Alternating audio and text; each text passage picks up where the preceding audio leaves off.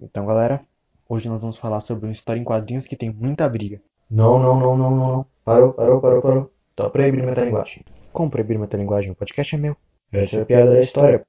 Mas é uma piada interna?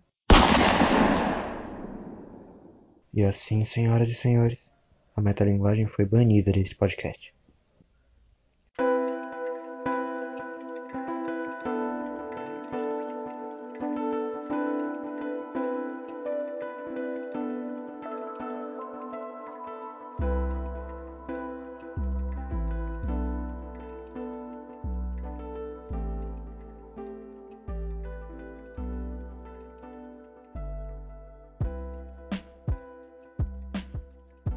HQ de briga é muito bom. Ok? Vai lá ler. Não? Talvez eu tenha que falar um pouco mais. HQ de briga é um webcomic. Isso é, é uma história em quadrinhos para a internet. Não confundir com webtoon.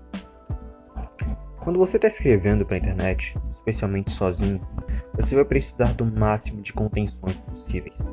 Você vai precisar de designs simples para desenhar rápido, poucos personagens para adiantar a história, uma história do ponto A até o ponto B para fazer tudo o mais rápido possível.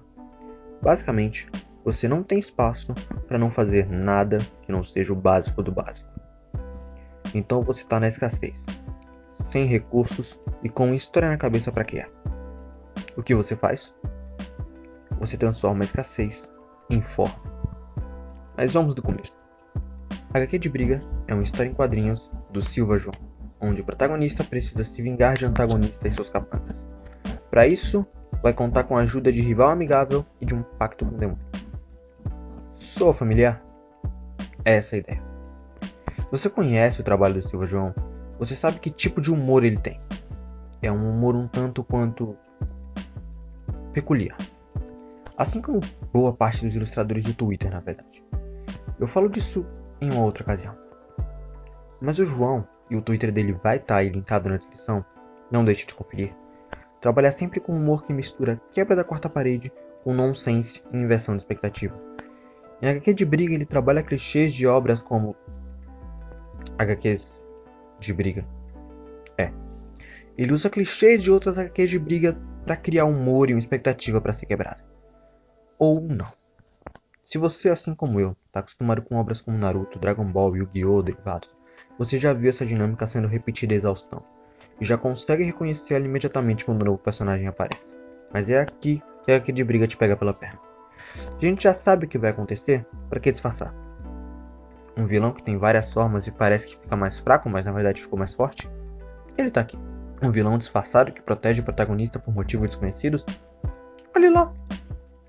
Um antagonista com um plano que não faz sentido? O plano do Aizen nunca fez sentido, gente. Vamos aceitar. Do antagonista também não, mas essa é a piada. A HQ de briga aproveita a metalinguagem. Num resumo bem meia boca, isso é quando uma linguagem fala de si mesma. Quando uma foto fala de fotografias, quando um livro fala sobre livros, quando uma música fala sobre músicas. Quer um exemplo estúpido? Quando você tira uma foto com o celular no espelho do banheiro. A presença do celular na foto vai gerar uma metalinguagem não intencional ou até intencional se você tirando foto com o celular de propósito. Toda vez que essa retroalimentação, esse pequeno looping surgir, metalinguagem. A guia de briga vai ser uma história de porrada sobre história de porradas. A partir daqui vão existir alguns pequenos spoilers se você ainda não leu. É pouca coisa, eu não acho que isso vai estragar a experiência, mas se você ainda não leu, vai lá, lê e depois volta aqui. Vamos lá? O protagonista que se chama protagonista precisa se vingar de um antagonista chamado antagonista e seus capangas chamados capangas. A princípio, parece que vai ser só isso. Uma sucessão de referências e forma como o ser humano tem contado histórias há milênios de forma divertida e bem-humorada. E eu não posso dizer que não é, mas não demora muito para a brincadeira ir ficando mais e mais interessante. Quando a placa proibir metalinguagem aparece, ele começa enlouquecidamente a empilhar camadas na própria piada, culminando num personagem que, ao fazer alusão ao fato de que só tem três dedos, fator comum para animações ocidentais porque desenhar mão e pé não é um troço fácil, ele literalmente destrói a história. O que antes era HQ de briga, vira só de briga. Então, somos jogados para fora da história para conhecer um personagem que estava fora da narrativa até o momento. E aí a gente retorna e descobre que a placa de proibir metalinguagem não suportou toda a metalinguagem e partiu para efeito dramático. A forma como a piada vai permeando a história para culminar se tornando o tema dela é o pulo do gato.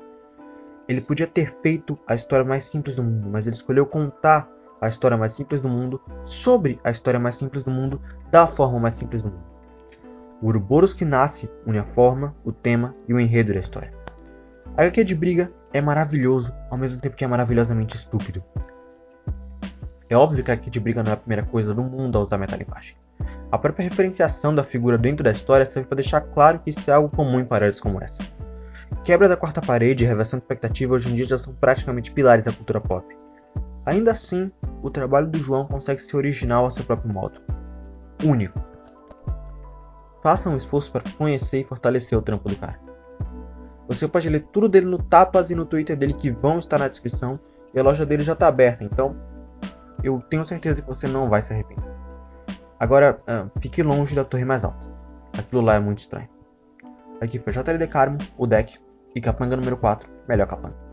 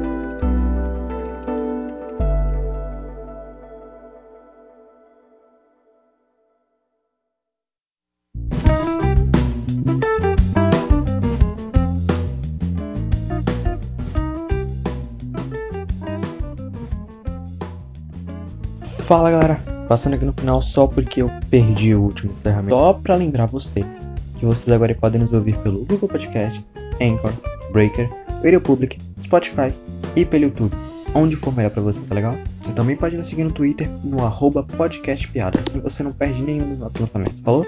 Até a próxima. Obrigado de coração por ter ouvido mais esse episódio. Tchau, tchau!